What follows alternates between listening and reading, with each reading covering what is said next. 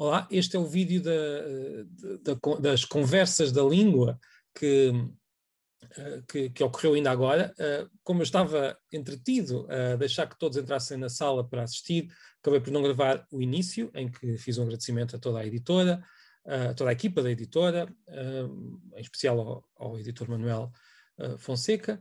Também agradeci à minha família, que aturou a escrita do, do, do livro, uh, e disse que, esta, que este título plural é, uma, é um título esperançoso, talvez consigamos fazer mais conversas à volta da língua no futuro. E, e, e também agradeci ao Fernando Venâncio e ao José Ramon Pichel, uh, Pichel terem uh, aceitado o convite para participar nesta, nesta conversa, que serviu de lançamento do livro História do Português desde o Big Bang. Uh, vou deixar já de seguida o vídeo que o editor enviou para a nossa sessão, que eu passei no início e que não ficou gravado, e logo a seguir entramos no momento em que eu me lembrei de carregar no, control, no, no botão para gravar, em que o uh, momento em que o Fernando Venâncio já estava a agradecer ao nosso editor. Vamos a isso.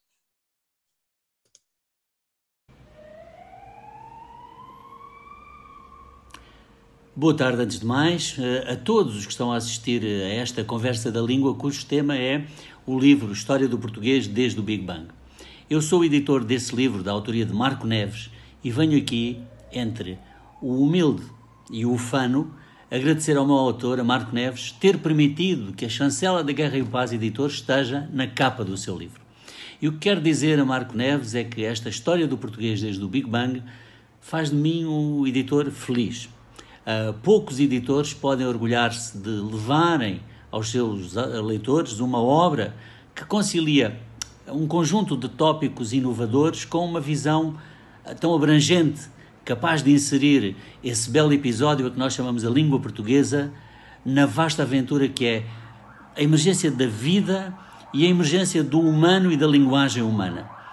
Quero também agradecer a presença de José Ramon Pichel, linguista e autor galego, a quem peço que não dê sossego nesta conversa da língua ao conluio dos dois portugueses um, aqui presentes.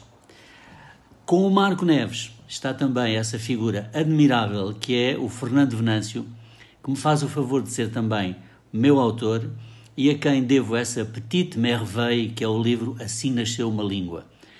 E o que também quero dizer a Marco Neves e a Fernando Venâncio é que eu já não os consigo separar, nem tenho vontade de os separar. São para mim os magníficos irmãos siameses que partilham um órgão comum, a língua portuguesa.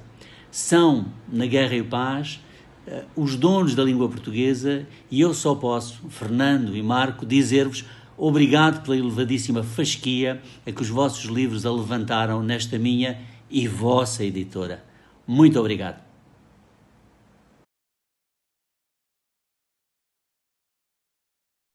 Se você escrever este ou aquele livro, eu edito, quer dizer, o mundo recomeça uh, como uma bola nas mãos de uma criança, uh, porque não é do pé para a mão que se encontra um editor assim.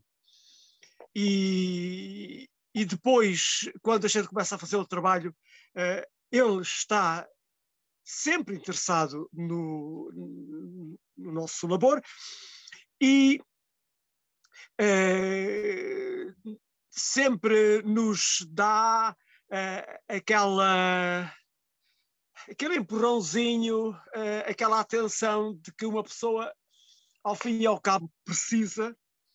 Uh, portanto, o, o, Manuel Fonseca, o nosso editor, é realmente o editor com que a gente sonha. Eu agradeço-te muito, Manuel, pelas tuas palavras.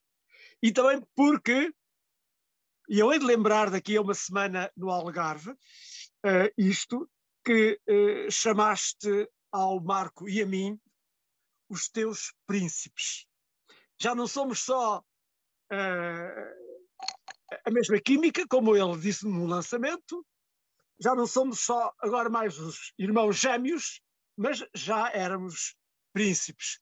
Uh, não é nada mal, não é nada mal uh, ter assim todo este aconchego da parte do editor. Não é mal porque não é comum. A verdade é essa. E, e é bom, é bom termos, sermos objeto uh, disso. Eu estou a ver, não sei se me estão a ver em grande, mas eu estou, estou a ver em pequeno, uh, não interessa. Mas uma coisa tenho para dizer de entrada ao, ao Marco. Não tanto ao Marco como a quem nos está a ouvir e a quem está a participar. Deve ter sido um dia absolutamente único, aquele em que o Marco olhou e viu escrito a história do português desde o Big Bang. Porque esta coisa dos títulos eh, tem o que se lhe diga e, e, pode haver hesitações, pode haver uh, escolhas mais ou menos felizes, etc. Mas o facto é que eu creio que sempre que temos um, uma opção, uma sugestão própria de, uh, de um título, é como se o víssemos no espaço, é como se o lêssemos. E eu creio que realmente houve um momento em que na mente do Marco apareceu História do português desde o Big Bang. Não é só um grande achado uh, este, este título, é também já um roubo muito grande para o resto da humanidade, porque já não vai haver ninguém que vai escrever a história do espanhol desde o Big Bang, ou a história do inglês desde o Big Bang. É que, em grande parte, essa história já fica escrita. Já ficou escrita aqui. Porque começamos, começamos onde se começa, no início. No início de tudo. Até com a dúvida se foi realmente o início de tudo, porque há outras maneiras de conceber o universo. O universo estável, por exemplo, sem princípio nem fim que era o que o Einstein defendia e que o Marco uh, relembra aqui. Uh, mas a tese mais aceite neste momento é realmente que houve um, um momento mágico em que tudo o que existia estava reduzido à mínima dimensão e que a partir daí houve uma explosão. E o Marco também conta que o Big Bang começou por ser uma brincadeira de alguém que não acreditava no Big Bang como teoria. Continua a ser uma teoria, mas é uma teoria muito, muito forte. E assim vai ele, continua ele, eh, pelos capítulos da astrofísica, vai passar para eh, o início da vida e, e a, a, sucessão das, das, das, uh, das espécies, desde a primeira célula, uh, depois passa para os animais mais complexos, até os animais mais inteligentes, como são os, os tipo chimpanzé, bonobo e, e depois também aquilo que vai dar aos humanos. Isto quer dizer que a história do inglês, a história do chinês, a história do holandês, a história sei lá de quê, desde Big Bang, está escrito. Os, os uh, autores que alguma vez se abalançarem a isto uh, vão uh, seguramente recopiar, e com todo o direito, espero eu, o livro do Marco, sei lá, até a dois terços. Portanto, ao mesmo tempo que ele fez um. E, e, e desenvolveu um achado interessantíssimo, cortou qualquer hipótese a milhares de autores para fazerem a mesma coisa. Por outras palavras, não só o título é um achado, mas o próprio livro é um achado. E eu próprio dei-me muito cedo conta disso e ainda estava aí a um terço do livro e escrevi já no, no, no, no Facebook este é um dos livros da minha vida. E é. E há de ser, provavelmente, por uh, bastante tempo ainda. Esta coisa dos livros da minha vida, dos filmes da minha vida, uh, também tem muito que se lhe diga, cada um tem uh, as suas convicções e os seus gostos, e às vezes gostos muito bons. Uh, quanto aos livros da minha vida, eu não tenho grandes dúvidas, e, e este, de certeza, vai continuar a, a ser um, porque está muito e muito bem concebido e muito bem escrito. Isto, uh, o que se oferecia uh, dizer de entrada, eu estou-me a ver muito pequenino, não estou a ver ninguém. Um... Estamos a vê-lo bem, pelo menos eu estou a vê-lo estou a vê bem. Ah, agora já, já, já, vejo, já, vejo, já vejo a nós quatro: o Bernardo, o José, o Marco e eu próprio. Bem, eu estou a falar-vos de Mértola, que é uma terra no fundo do fundo do Alentejo, e uh, que é a minha terra natal e que é a terra que escolhi para viver. E isto é muito sossegado, é sossegado demais, mas o facto é que uh, nesta altura uh, realmente não posso queixar de, de sossego, porque realmente o que neste momento nos faz a todos muito bem, é distância, sossego, etc. Nem todos, nem de longe, nem todos o podem ter. Pensemos nos pobres indianos eh, que andam aos milhões e bilhões acumulados em cima dos outros. É uma tragédia muito grande, muito, muito grande. Marco, mais uma vez, muitos parabéns. Uh, não faço ideia de como é que surgiu a ideia, e por isso a minha primeira pergunta é: o que foi isto? O que foi isto de escrever a história de, um, de uma língua, que se transforma realmente na história de uma língua, mas que é, por dois terços, a, a história de nós todos. Um, não houve um momento de hesitação, não houve um momento de perguntar: espera lá, eh, isto é demasiado óbvio. Eh, não houve um momento de, de dizer isto é um grande achado e eu vou vender uma porrada de livros, e eu penso, penso bem que, que, vai vender. Qual foi esse, essa sucessão, se houve, de sentimentos a partir do momento em que é encontrado o título. Bem, antes de mais, obrigado, Fernando, pela, pela apresentação, pelo, pelo, que, pelo, que, pelo que disse e também pela, pela pergunta. Um, eu estava só aqui a admitir mais uma pessoa, tenho que estar aqui. Uh, eu não estou, não estou em, em, em Mértola, estou aqui em Lisboa, no meio da confusão. Um, podia estar, enfim, em, em Peniche, na, na, no, no, meu lugar mais, mais calmo, também não é assim tão calmo quanto isso, mas uh, tentarei responder o melhor possível à, à, pergunta.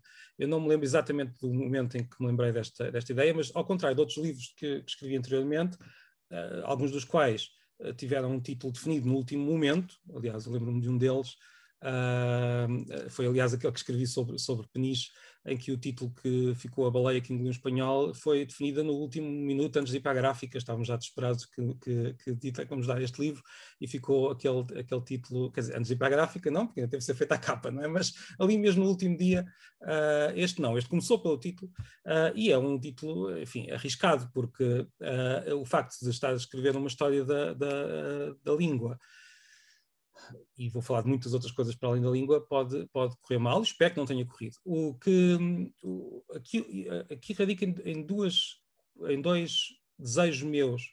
Primeiro, acho que qualquer pessoa que tenha curiosidade por um aspecto em particular da realidade, seja ele qual for, terá também curiosidade uh, pela realidade em, em, geral. Eu até diria que se uma pessoa não tiver uma certa obsessão, uh, é porque ou não é curiosa, ou não, não quer saber, ou seja, todas as pessoas curiosas têm uma certa obsessão. Todos nós temos. Uh, eu, eu até Uh, costumo uh, dar como exemplo, às vezes já falei até no, sobre esta questão em, em noutros, noutros, uh, noutros lados. Um, eu, eu, há muitos anos fiz uma viagem com os meus pais e com um casal amigo dos meus pais, em que a, a, a, mulher do casal amigo era professora de geologia e estava sempre a falar de rochas e, de, e de, da composição das rochas, que pode ser um assunto que interessa muito ou interessa pouco, mas a verdade é que a partir desse, desse, desse, pequena, desse pequeno fio, um, falávamos tudo e mais alguma coisa sobre os locais para onde íamos passando. Ou seja, ter um fio de entrada na realidade parece-me ser uma excelente forma de falar de muitas outras coisas para lá daquele, daquele ponto. E por isso, no fundo, a minha obsessão e a nossa, que estamos aqui, pelo menos nós os três que, que estamos aqui, quase todos que estão aqui a, a assistir, não, não, não direi obsessão, mas pelo menos um interesse muito forte será pela língua, uh, mas queria também ver outras coisas para lá. O que é que a língua nos permite ver para lá da, da, da própria, da própria língua? Depois, é também uma forma de uh, dizer que a língua e de mostrar e tentar mostrar que a língua de facto não pode ser compreendida se não compreendermos uh, o ser humano. Uh, e, e, o ser humano não pode ser compreendido se não compreendermos o, o mundo que o rodeia e por aí fora. Uh, e por isso não, tentei mostrar que olhar para a língua de forma separada, como se fosse algo abstrato apenas, não nos serve de muito, porque a língua não, não é esse algo abstrato, mas é algo que está que é usado uh, e é o próprio uso que a faz.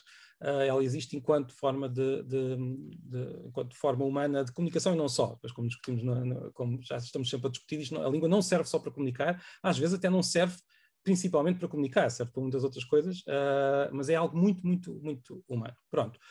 Isto, em primeiro lugar. Portanto, em segundo lugar, é uma brincadeira, e é uma brincadeira que tem uma inspiração que eu revelo no livro, o livro de Tristram Shandy, em que ele começa a escrever a sua própria história antes de nascer, e depois aquilo demora muito tempo até chegar à, à sua própria história. Claro que estamos muito longe desse, desse âmbito, mas, mas é algo que ficou na minha cabeça. Então, se eu contasse a história de alguma coisa, da língua, uh, começando muito antes de ter criado, de ter, de ter nascido. E além disso, é também uma forma de sublinhar que a língua não nasceu do nada. Ou seja, nós não conseguimos, é muito difícil dizermos que a língua portuguesa nasce naquela data.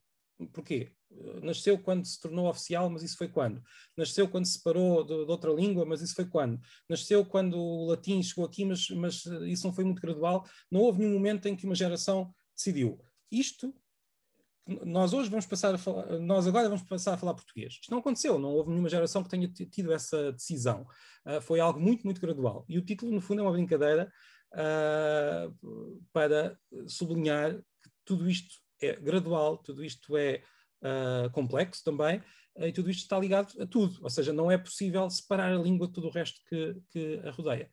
Há também que dizer que há uma certa inspiração que se calhar só alguns dos nossos amigos, e não sei se o José, nossos amigos galegos irão entender, porque há uma certa tendência em, em Espanha de olhar para a história de Espanha desde como se a história de Espanha fosse quase eterna. E também há cá, em Portugal. Uh, como se a Espanha tivesse começado em uh, quase, não direi no Big Bang, mas uh, enfim. E o título brinca um pouco com isso, mas é quase uma, uma piada privada para traduzir à força para, em relação a essa, a essa questão. Há outro risco no título, e antes de passar a palavra ao José, eu queria dizer e, e eu, e, mas foi um, um, risco assumido e quase, quase parte do, do, da, da, da concepção do livro, uh, o, o, risco de pôr um, um, no título de uma história da nossa língua duas palavras em inglês, não é? Uh, mas isto mostra, uh, isto no fundo é para, para, para, também levar à discussão que está dentro do livro de como, de, como, é que de, de, como é que também as línguas também se fazem de empréstimos. Em certas épocas podemos considerá-los excessivos e todos nós uh, temos tendência para achar que isso é, é verdade.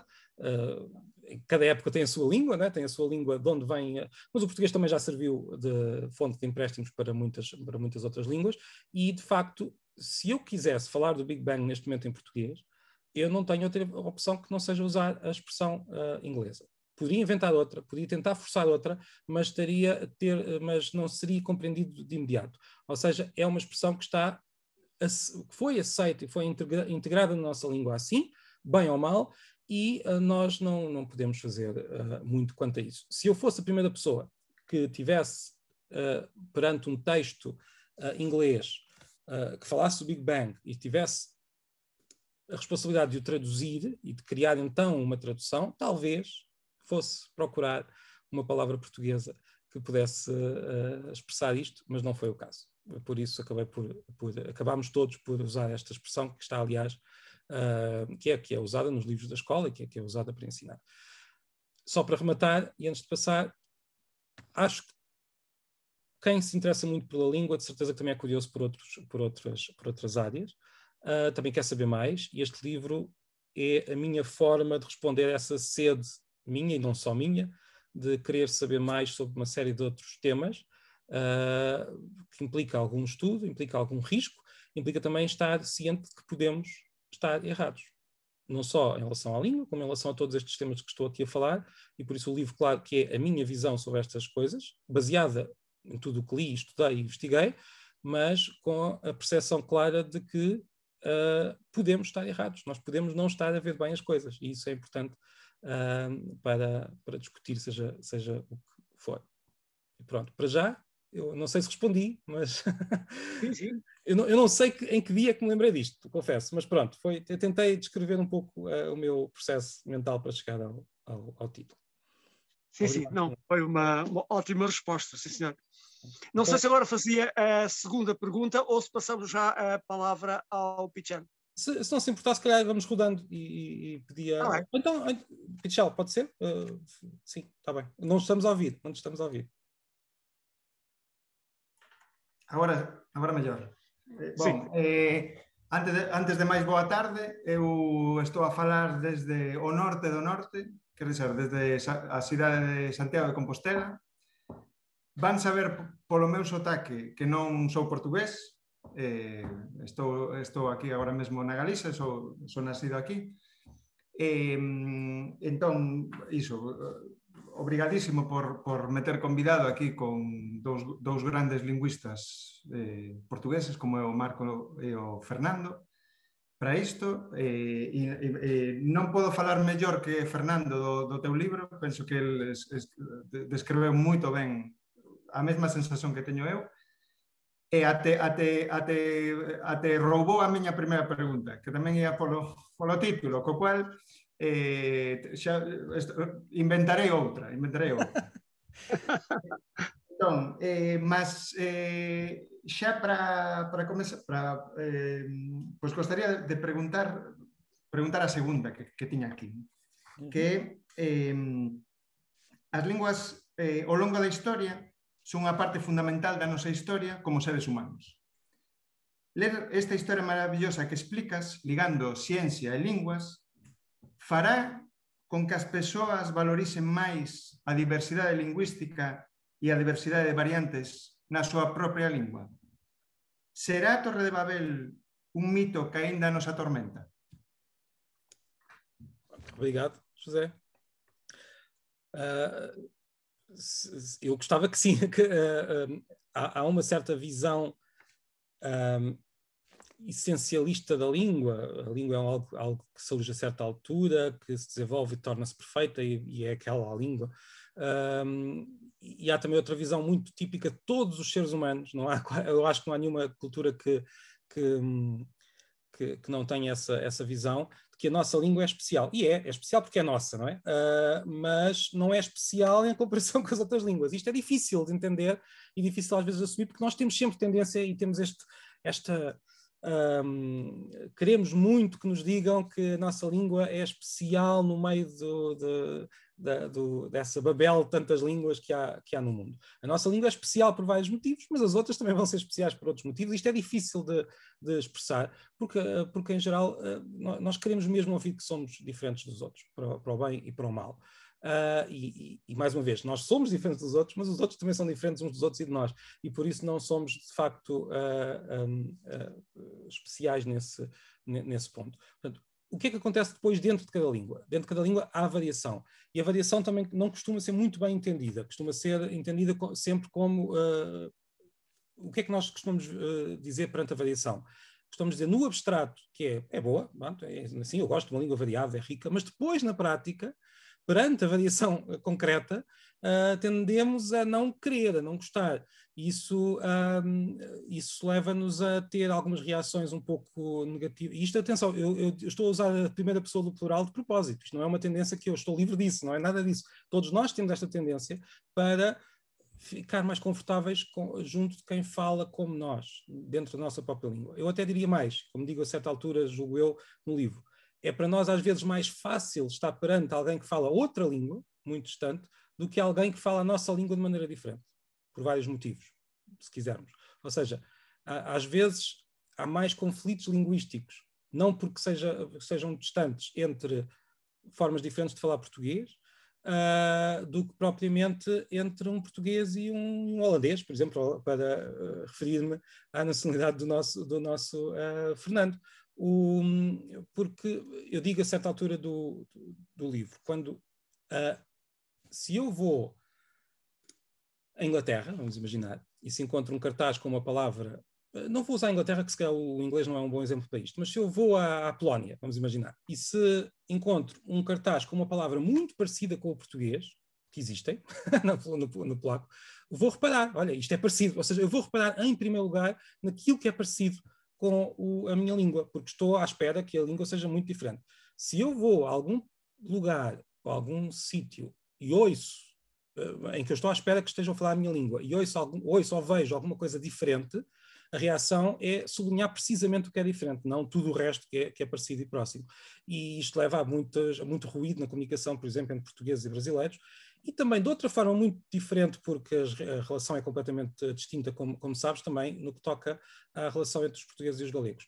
Mas, principalmente na questão do Brasil, penso que explica um pouco um certo horror que, por vezes, os portugueses têm um, às formas brasileiras Uh, e do outro, do outro, lado, julgo eu, mas eu posso estar aqui, estou a generalizar, uh, não há tanto horror, mas há, tanto, há mais uma certa, um certo desconhecimento portanto, do, dos brasileiros e, e, uma certa indiferença perante as nossas formas próprias, que são diferentes das, das brasileiras. Isto entre, entre, países. Entre regiões também acontece. Nós também gostamos, gostamos, gostamos muito de sublinhar os regionalismos, que há uma grande riqueza, mas depois na prática. Uh, todas as línguas têm esta grande pulsão para se uniformizarem perante um dentro do mesmo Estado e essa pulsão que é algo historicamente bem definido nos últimos dois séculos é muito forte atualmente e por isso as línguas estão, estão a uniformizar-se uh, a grande velocidade, uh, não só apagando diferenças de pronúncia, diferenças de vocabulário, como dentro de países onde há várias línguas, o Portugal também, mas a uma escala muito diferente, ah, mas olhando para a Espanha, esta, esta tendência de uniformização também, também se vê na maneira como as línguas não castelhanas estão a ser menos faladas, com algumas exceções, como o Pichal bem sabe, ah, como é o caso do Basco, por, por curiosidade. Uh, mas isto tudo para, para, para dizer que o livro também tenta celebrar esta diversidade que é o estado natural. Não é possível. É impossível, por vários motivos que eu tento explicar no livro, mal ou bem tento, é impossível que a humanidade consiga falar uma só língua. Nós temos tendência para, para a diversidade linguística, faz parte da, da própria maneira como o ser humano está construído, a própria maneira como as línguas funcionam. Não, não seria possível imaginarmos uma língua, mesmo que houvesse uma vontade política tremenda que não há, uh, que, que, todos os seres humanos uh, conseguissem uh, falar essa mesma língua e que ela se mantivesse inalterada. Esta tendência uniformizadora de que eu estava a falar é muito muito limitada no tempo, estamos a falar dos últimos dois séculos, provavelmente, e está muito relacionada com algo que, uh, que é importantíssimo para explicar a maneira como as línguas funcionam, que é o nacionalismo linguístico, algo que, que surge, acima de tudo, a partir da Revolução Francesa, e que leva a que os vários Estados promovam Uh, por necessidades práticas, uh, muitas vezes, o uso de um determinado padrão para que esse padrão seja ensinado nas escolas, seja usado na televisão. Isto está, é, é, ótimo, até um certo ponto, mas depois também leva a que a diversidade seja vista como algo negativo e é difícil encontrar este, este, este equilíbrio. E leva também a Estados como a Espanha que outras línguas que não sejam a, a, a, aquela que o Estado escolheu sejam, sejam relegadas para segundo plano e, e levando a conflitos que, que, muitos conhecerão melhor que eu, uh, porque há aqui, haverá ali uh, duas ideias diferentes do que é que deveria ser a paisagem linguística. Portanto, a, a diversidade, eu estou aqui referindo uma série de assuntos muito pela rama, que eu tentei tratar um pouco melhor no, no livro, mas que são importantes, ou seja, a diversidade linguística faz parte da nossa, da nossa, da nossa humanidade, digamos assim, uh, e deve ser um pouco mais assumida, e essa diversidade está dentro de cada língua. Mesmo cada língua não, não, não tem essa diversidade. além disso, há um certo, uma certa imagem mítica do, do, do, do, humano monolingue, se quisermos, que é, uh, ou seja, um, se quisermos usar, uh, nós entendemos que uma pessoa pode, e pode, hoje em dia, nos, nas nações, nos Estados europeus pode, uh, e noutros, pode viver só numa língua. Isso seria até, muitas vezes, mesmo que não o digamos, é isso que vemos. Podemos viver só numa língua, não precisamos de mais. Uh, há, há, em Portugal isto é pouco, nós em Portugal podemos ter alguma, pode-nos fazer alguma confusão esta ideia, porque todos nós sabemos que é bom aprender línguas estrangeiras, mas noutros, noutros, no, noutros âmbitos de discussão, uh, a existência dentro da mesma pessoa de várias línguas é vista sempre como algo de desconfiar, mas na verdade também é essa um dos, também é essa uma das características do, dos seres humanos desde o início. Uh, eu, eu, duvido que alguma vez tenha havido uma época em que uma, um ser humano uh, não, não quisesse aprender outras línguas, não quisesse aproximar-se daquela. Quando se diz aprender, nós também temos aquela ideia muito, muito estrita de que eu vou aprender uma língua, vou ter aulas e vou aprender aquela língua, vou falar aquela língua o melhor possível. Ótimo, e, eu, eu sou, como é óbvio, sou, sou muito a favor de, de, dessa, uh, de, dessa forma de aprender, de aprender línguas. Mas ao longo da história da humanidade, a aprendizagem de outras línguas foi feita de forma natural. Se quisermos usar o termo tribos, duas tribos encontravam-se e, e, tentavam, uh, se não estivessem em guerra, tentavam falar uh, a língua uma das outras, aprender, traduzir, uh, de forma muito natural, como algo muito, muito mais próximo, se calhar, daquilo que encontramos, por exemplo, quando alguém vai a um país que tem uma língua que não, que não fala e tenta comunicar com as pessoas que lá estão. Rapidamente aprende algumas, algumas palavras importantes, uh, usa gestos. Esta esta necessidade de usar as línguas e de se aproximar do, do outro uh, é algo também muito natural e muito humano em paralelo com aquela necessidade que temos de marcar a nossa língua e dizer que a nossa é nossa e que a nossa é diferente das outras todas e é especial e por aí fora. São, parece que estão, está, estamos aqui a falar de duas contradições, de duas coisas que se contradizem, e é verdade, contradizem-se, mas esta contradição está mesmo dentro da nossa, esta necessidade de comunicar com o outro e a necessidade de marcar o nosso como especial e como mais importante é algo que faz parte da, da, do ser humano para o bem e para o mal, como, como sabemos. Não sei se, se respondi. José? Então agora fazemos mais uma ronda. Pelo que percebi, o Fernando e o José têm mais perguntas para me fazer, mas eu depois também tenho algumas, não é? Mas... Sim, sim. É, é, é preciso é, realmente pensarmos no tempo e na é, vantagem de passar também a palavra aos nossos. Aos nossos. Obrigado. Como é que se poderia dizer isso? Diga? Todos convidados. Sim, exatamente. Diz muito bem. Um, eu devo dizer que tudo isto que o Marco explicitou está muito e muito bem explícito e explicado na, no livro. Uh, por exemplo, essa, essa questão, por que é que não falamos todo, todos a mesma língua? E ele prova por A e B e C que não é possível. Isso poderia, numa hipótese já de si meio louca, uh, aguentar algum tempo, mas a, a, a, divisão dessa língua universal em outras línguas era inexorável. Portanto, uh, podia, durante algum tempo, manter-se a humanidade inteira só com uma só língua. A própria ideia é, é, é louca, a própria ideia é, é praticamente impensável, mas mesmo que por loucamente e impensavelmente a coisa se realizasse, duraria pouco tempo, porque haveria muito rapidamente uma nova divisão em línguas. Uh, o Marcos explica isso muito bem. A minha segunda pergunta uh, começa por uma pergunta. Uh, nós temos convidados brasileiros à conversa? Eu imagino que sim, mas não posso garantir, mas... Ah, ah mas não pode saber que, que, que, é, quem, quem são? Não tenho a lista dos inscritos, mas, mas não, não tenho a possibilidade de saber se são brasileiros. Mas, mas sim, tenho quase certeza que sim, pelo menos um, um convidado sim. Mas se alguém quiser ir pôr no, no nosso bate-papo a dizer que se são uh, brasileiros ou não, se temos cá brasileiros, vamos, vamos ver. Mas se quiserem fazendo a pergunta, não sei. Não, é porque Gustavo, realmente. Gustavo, é, pôs a mão no ar, Gustavo Nunes Leal, pelo menos o Gustavo deverá ser brasileiro. Está ali a dizer adeus. Uh, portanto, temos pelo menos um brasileiro. Ótimo.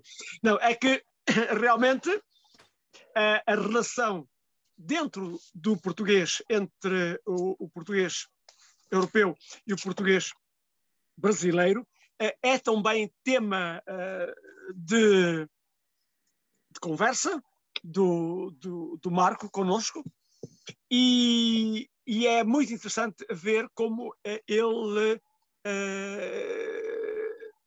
o expõe uh, de uma maneira muito, ao mesmo tempo muito clara, mas também muito tranquila. Uh, isto, esta tranquilidade não é o habitual. O habitual é nós começarmos a arranjar maneira de culpar os outros se não foste tu que sujaste a água, foi o teu pai, aquela história vocês conhecem do, do lobo. E no caso do Brasil até se, até se dá muito bem, porque nós uh, temos uh, uma história muito clara de, de, pais e filhos que andaram a, a governar uns e outros. Um, ehm, o que o Marco uh, diz, e eu vou, vou, ler, porque realmente vale a pena ouvir, é, é de uma clareza tremenda e depois, então, eu, vou expor aquilo que eu penso que se deve, ou que se pode dizer. Escreve ele, e eu estou a ler, se tiver o livro na página 194, a meio, a discussão sobre o tema de Portugal e do Brasil acorda emoções fortes.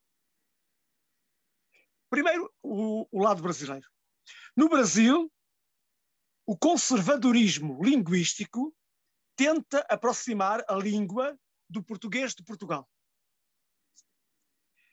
Por vezes, de forma artificial. Enquanto as análises mais descritivas assumem as diferenças existentes. Quer dizer, enquanto que os linguistas, e isto é o fim da, da, da, desta, desta frase. Enquanto que para os linguistas há umas formas de exprimir portuguesas e outras brasileiras, enquanto que a coisa é assim, portanto, é a maneira como os linguistas procedem, expõem, portanto, observam e depois uh, uh, estudam e depois expõem. Enquanto isso, há um tipo de brasileiros eh, eh, muito nostálgicos de Portugal que teriam, eh, que seriam muito felizes se o brasileiro se exprimisse tal como nós. Isto é, é, é, é pronto, é a parte mais é, caricatural, mas há coisas que se aproximam muito, muito disto. Isso é o, o lado do conservadorismo brasileiro. Mas o Marco continua.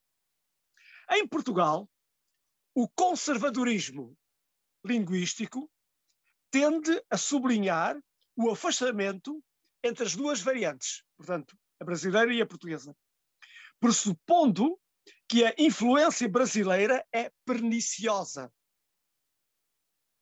Enquanto isso, portanto, as análises mais descritivas olham para o português do Brasil como uma variante da língua. Portanto, voltamos ao mesmo, mas ao contrário. Os linguistas descrevem as duas variantes, a brasileira e a portuguesa, e dizem, meus amigos, os brasileiros exprimem desta maneira, com esta com esta pronúncia, mas também com esta morfologia, com estas formas gramaticais e com esta sintase, e nós fazemos-lo desta e desta maneira diferente. Enquanto isso, portanto, há um grupo de portugueses muito infelizes, porque isto é, uma, é realmente uma grande infelicidade interior, uh, acham que uh, deveremos afastar-nos o mais possível dos brasileiros, porque, e aí diz o Margo, essa influência brasileira é perniciosa. Eu não sei se é perniciosa ou não. Eu penso, e já agora revelo, estou a escrever. Ficou em silêncio. Exatamente no momento da revelação, não se ouve. Não se ouve.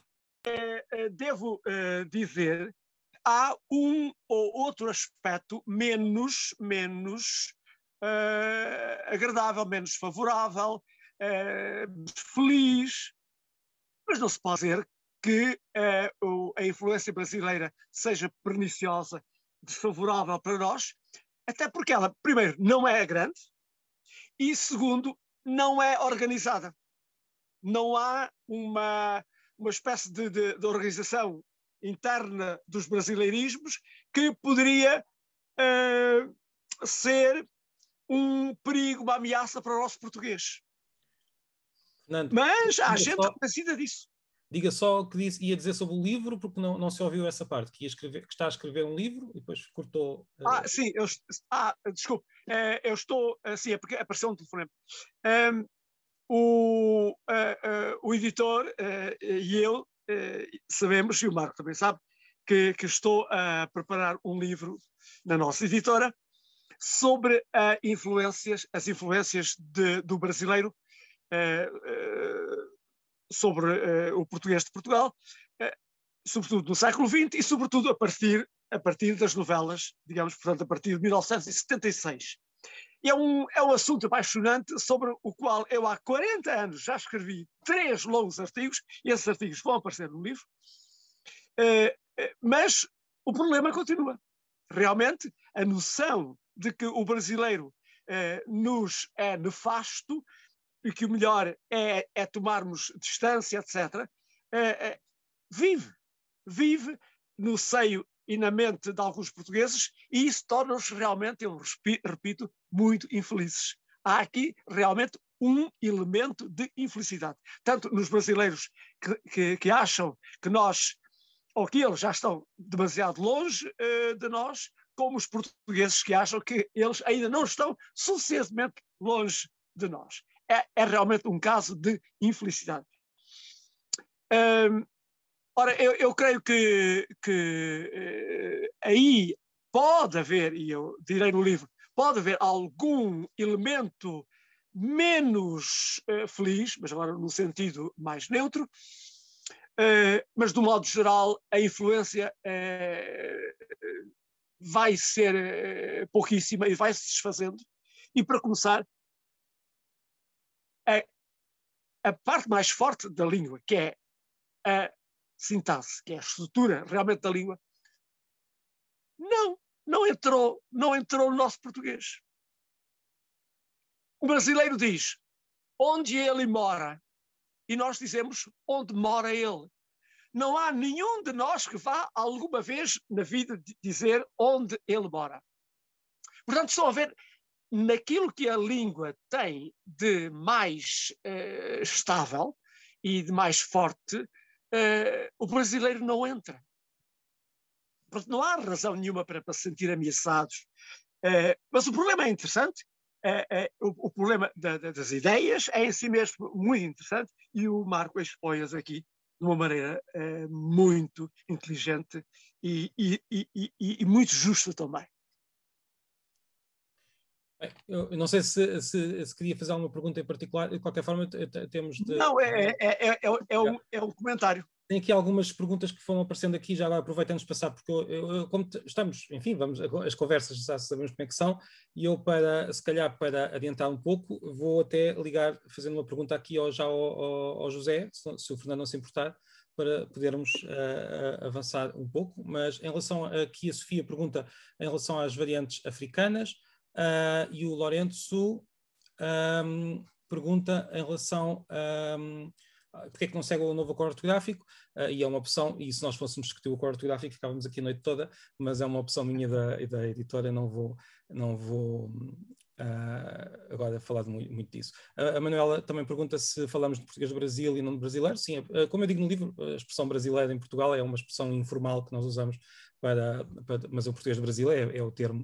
Uh, aliás, os brasileiros entre si dizem sempre português, como, uh, não, não, não, não, estão sequer a especificar português do Brasil, só, só especificam se, se precisarem, mas o nome oficial e comum é, é português, como sabemos. Em relação a, às variantes africanas, eu, um, não, não, estão ainda codificadas, digamos assim, mas é bem provável que, que, que o estejam uh, em, pouco, em pouco tempo, e, é um tema muito interessante que eu não desenvolvi muito neste livro, uh, até porque é um fenómeno relativamente recente, e porque são variantes que estão, que estão sob influência, aí sim, bastante mais forte, tanto do português do Brasil, como também estão do português de Portugal. Mas só para, antes de passar à, à pergunta que eu que tinha para fazer, uh, a nossa relação com o português do Brasil é complicada, complexa, dava para muitos livros, e eu estou com muita curiosidade de ler uh, o livro do Fernando sobre, sobre precisamente esta questão. Mas há um, um, algo que eu queria. Ainda há uns tempos, numa discussão daquelas que temos no Facebook, alguém dizia, um brasileiro, daqueles que acha que os, os brasileiros estão no, no pior dos mundos possível no que toca à língua e que gostava que todos eles falassem como os portugueses, que, segundo ele, falam mesmo muito bem, uh, o, o, que é que, o que é que ele dizia? Porque, porque o que se vê é que o brasileiro, os, as, as, palavras brasileiras estão a invadir as palavras do, portuguesas, mas não acontece o contrário, não há palavras portuguesas a invadir o Brasil. O que, que me parece dos maiores absurdos que eu já ouvi, de, de, porque digamos que não é só as palavras portuguesas, é a própria língua. Quer dizer, quase todas as palavras portuguesas estão no Brasil. uh, que haja uma ou outra que, que, que volte, não, não acho dramático até porque não parece já assim tão sistemático, e isto liga-me, e, mesmo que o fosse, liga-me à, à, à, à, tese do, do José, eu tenho uma pergunta para, para ti, mas só para dizer que um dos resultados dessa uh, tese é que, um, uh, ah, primeiro, à distância, a tese, já agora para, para, só para enquadrar, e, e o José, por favor, que não, que não que me diga se eu estiver a dizer aqui algum disparate, mas a tese um, olha para as distâncias entre línguas e olha para as distâncias entre variantes, usando uh, um método, entre vários, não é? Uh, um método matemático que tem a vantagem de não, uh, não ter interferência das nossas impressões. Olha, o que é que o método faz? Olha para textos uh, que foram publicados, portanto, está a olhar para a norma, não está a olhar para aquilo que é informal ainda, não está a olhar para aquilo que é. Portanto, olha para textos publicados, o que tem consequências, porque os textos publicados uh, são, em princípio, uh, mais próximos da norma e por isso as normas estarão mais próximas uma da outra, enfim, isso depois podíamos, podemos ver também. Mas uma das, já lá digo eu, antes de fazer a pergunta, uma das surpresas que eu tive ao ler os resultados, primeiro, eu estava à espera que o resultado matemático dessa análise levasse, uh, indicasse uma maior distância entre o português de Portugal e o português do Brasil do que aquele que de facto uh, revelou. Este foi uma surpresa para mim. Um, talvez condicionado por pela tal forma como nós tendemos a sublinhar aquilo que é diferente. E há diferenças, como sabemos, e o, e o Fernando sublinhou bem, até, até sintáticas entre os, do, os, dois lados, mas o resultado foi que dif as diferenças, eh, pelos vistos, e, e ao longo da, das, ou seja, mesmo recentemente, são relativamente reduzidas e comparáveis às que existem entre variantes do, do castelhano. A outra surpresa uh, é esta: uh, parece haver uma aproximação, por exemplo, uma maior aproximação entre o português, entre o, por exemplo, entre o castelhano e o português, uh, muito diferente da, da, ou seja, o José depois dá os resultados são em números e podemos dizer que, por exemplo, a distância naquele método que o José usou, a distância entre, atual entre o português e o espanhol, para usar a palavra espanhol, uh, que alguns não gostam muito, é? mas pronto, todos sabemos de que, é, de que, é, que eu estou a falar, uh, mas para usar uh, para a distância seria 8 neste, nesta escala que, que, sai na, na, da Perplexity. a distância entre, por exemplo, o espanhol e o catalão, se não estou em erro, também era 8. Portanto, estamos perante línguas diferentes, mas próximas. Pronto. Hum. Um, a distância entre o português e o galego estaria aproximadamente no 6, hoje em dia, de acordo com esta medida. E, eu, perante estes dois resultados, se me perguntasse então o que é que vai sair entre o português de Portugal e o português do Brasil, uh, iria uh, iria provavelmente dizer que estaria ali no 5, no 4. e de facto está ali a bater no 4, mas está por baixo do, do 4 em geral, portanto está no, no, entre o 3 e o, e o, e o 4. Hum. O, que é que, o que é que é curioso? é que está, estão a, a afastar-se ligeiramente, mas o português de Portugal e o português do Brasil estão a afastar-se, o que não é assim tão natural, no, no, precisamente por causa de uma série de fatores muito recentes, históricos, uh, há uma maior aproximação entre as línguas. Uh, o castelhano de Espanha e o castelhano da Argentina estão, por exemplo, a aproximar-se ligeiramente. Uh, o galego e o português estão a aproximar-se, até o galego e o espanhol estão a aproximar-se, o espanhol e o português também se estão a aproximar. Há uma aproximação de várias línguas e várias variantes que tem que ver, prova provavelmente, e depois disse que a minha teoria que isto tem a ver com a influência dos textos técnicos, dos textos uh, do, inglês, do, próprio inglês, mas o português de Portugal e o português do Brasil não estão a aproximar-se, ou seja, estão ligeiramente a afastar-se. O que deita por terra qualquer hipótese de haver aqui uma invasão brasileira, porque se houvesse uma invasão brasileira, digamos assim, se, se, se nós estivéssemos de facto a, a ser invadidos pelos usos brasileiros, estaríamos a aproximar-nos. Uh, uh, os, os, textos tenderiam a aproximar-se, o, que não é, o que não é o caso. Pronto, isto tudo só para dizer a minha interpretação dos, dos teus um, uh, dados. Um, antes de fazer a pergunta, Uh, uh, tenho aqui uma pergunta da Luísa que pergunta porque é que não teve a coragem, entre aspas, de traduzir Big Bang. Já percebi que chegaram a acordo, e vocês, autor e editor, mas para quem não sabe o significado, bem, é assim: o Big Bang é um termo uh, que está traduzido, como eu explico no livro. O Big Bang é a expressão lida à portuguesa que nós usamos para aquele significado e está nos dicionários, nas enciclopédias. Não, não, não, não tive coragem de traduzir porque ele tem tradução, que é Big Bang, não há nada a fazer. É, é a mesma coisa que futebol que, que, outros, outros termos, está mais do que integrado. Não tem é a grafia portuguesa. Eu gostava que pudesse haver, pudesse haver uma palavra portuguesa, uh, mas não há. E, não, e, e, se for um livro da escola, é Big Bang, lá está. Este é o termo que nós usamos para o início do, do universo. Se eu pusesse no, no livro, uh, eu, eu, cheguei a pensar em opções. Cheguei a pensar em opções, cada uma delas mais feia que a outra. Que a outra. Uh, não, não, não vejo ali grande, grande possibilidade de, de, fazer. Houve quem tivesse, então, por que não pôs, não pôs grande explosão? Se eu dissesse grande explosão, ninguém sabia do que é que eu estava a falar, mas qual grande explosão? Quando é que foi? Foi, foi, foi no terremoto? Uh, não. Uh, soube agora há pouco tempo que o holandês tem uma palavra própria para Big Bang, uh, que me parece interessante. Não sei se o Fernando corrobora, não sei, mas foi o que me disseram. e eu também pensei, grande bang seria estranho. Uh, o que é que nós vamos pôr? Uh, bang pode ser traduzido como pum. seria um pouco estranho estar a traduzir assim. Uh, porque, no fundo, em inglês, a, a, expressão é muito, é quase, é quase, é quase não, é brincalhona. Uh, em português não é, é simplesmente uma, um termo que nós uh, assumimos como assumimos outros. portanto, enfim, não, não há muito a fazer teve mesmo, eh, eu queria mesmo que fosse uma história desde o início do universo e o nome que nós damos ao início do universo é, é, é Big Bang. Agora, José, aquilo que eu te queria perguntar é, eu já te disse quais é que foram as minhas surpresas. Uh, quais é que foram as tuas? Boa, boa pergunta. Então, é, é que eu tinha antes uma pergunta para ti, Marco. Então, se quiseres fazer. Tem, tem relação com isto, quer dizer, é que, só para contextualizar, Eh, primeiro, Galicia non ten un Estado. Brasil e Portugal teñen Estado.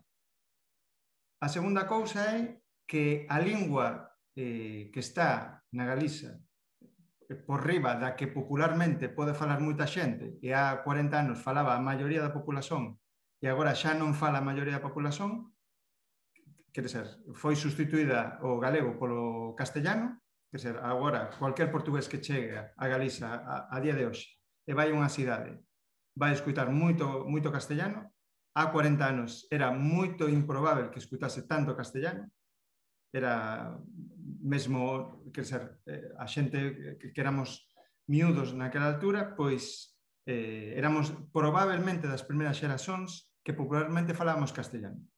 Entón, eh, con ese, esa contextualización, quer ser, Galiza non ten Estado, e a, e a lingua do Estado que está en Madrid, a lingua é o castellano. Por tanto, é, é unha jerarquía e o castellano é a lingua que está sobre o resto de linguas. Isto é unha cousa moito importante, porque isto cría unha especie, e xa falando de ciencia, como unha especie de castellanosfera. Nos moramos na Galiza nunha castellanosfera. Que, que, o que significa isto? Que eh, de 100 cadeas de televisión, por exemplo, 98 están todas en castellano e dúas en galego. O que significa isto? Multipliquen por un millón a influencia que pode ter no portugués as telenovelas brasileiras. Entón, eh, esa, esa permanencia continua do castellano non só é que se nos meta xa dentro da fonética, non só é que xa se nos meta dentro da, do léxico, é que até, até na, na gramática xa está a, a introducirse. Entón, isto, isto quería facer esta contextualización para depois responder a, a, a pregunta e, e depois fagote a, a, a pregunta para ti. Bon, eh, cua, a, a idea desta metodoloxía basicamente foi eh, ter eh, córpora eh, textual, ou seja, textos de diferentes linguas, non só do portugués, eh, castellano, inglés, senón de, de, de moitas linguas, eh, principalmente europeas, e ver se había unha especie, de, se podíamos medir de algún xeito, se, seramos capaces de medir de algún xeito cual era a distancia, sen, sen, sen a nosas percepcións. Quer dizer, para un galego está máis próximo o que falan no Brasil, fonéticamente, do que falan en Portugal, especialmente alén do, do mondego. Non é? Mas é unha é percepción, é unha percepción. Entón eu, eu, eu quería ver realmente e históricamente como era esa relación e se podía eh, eh, concretizarse nun, nun, nun número. Nun número. Entón, eso foi o, o, o, que, o, que, o que fixemos para este, este método. Entón, o que, o que isto foi aplicado o, pois xa, eh, no caso do portugués europeo, eh, o portugués de Portugal e o portugués eh, do Brasil, e, e, e que comparamos? Comparamos eh, textos no que a metade era literatura e a outra metade era ensaio. Que, que, que, o que significa isto? que, que probablemente na de literatura é onde se vai ver máis esas diferenzas eh, gramaticais e no, no que é máis ensaio, que pode ser mesmo teses de doutoramento, é, está ma, moito máis diluído esa distancia frente ao portugués de Portugal.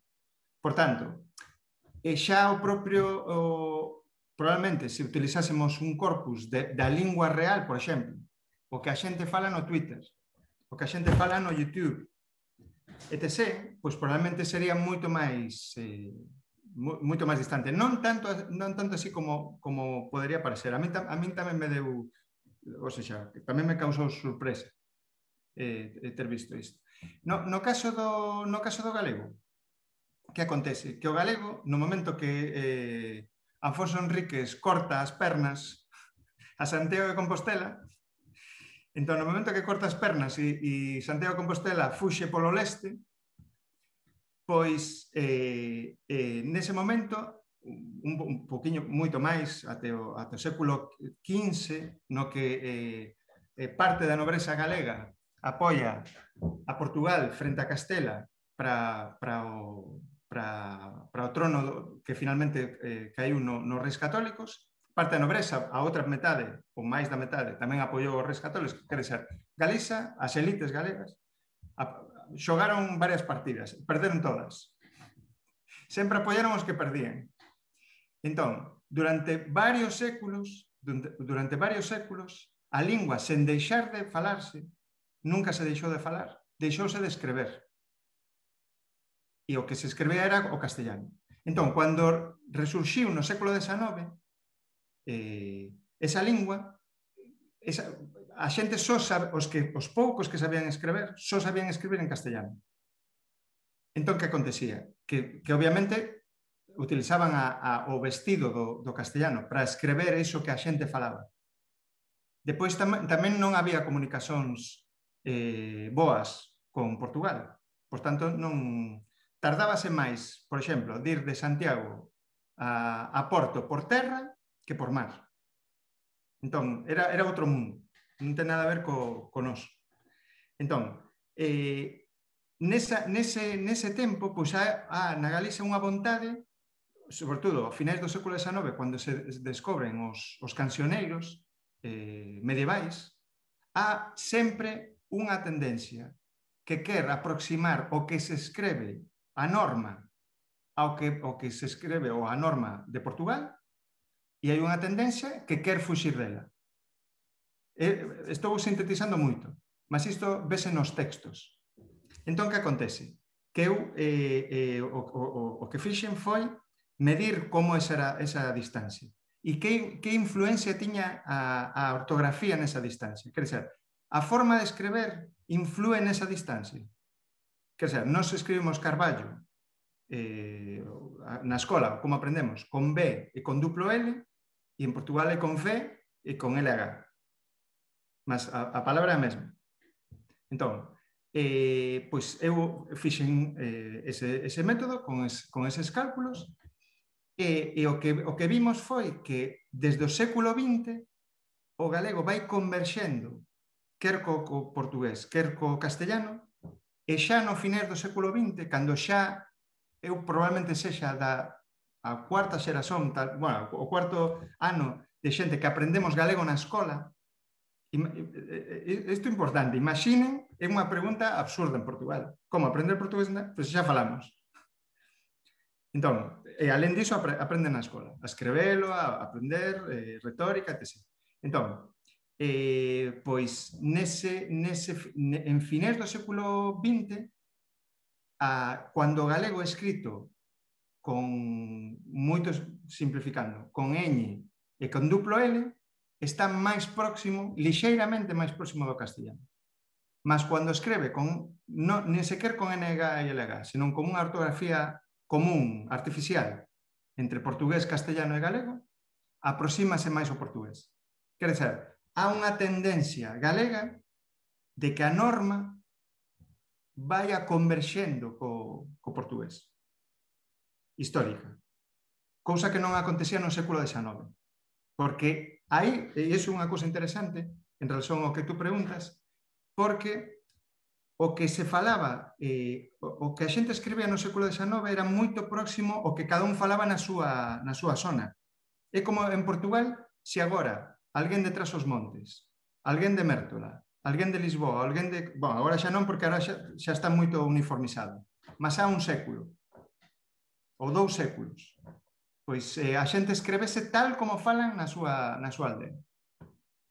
Entón, e, e sabe escrever en inglés. Como escrevería en portugués?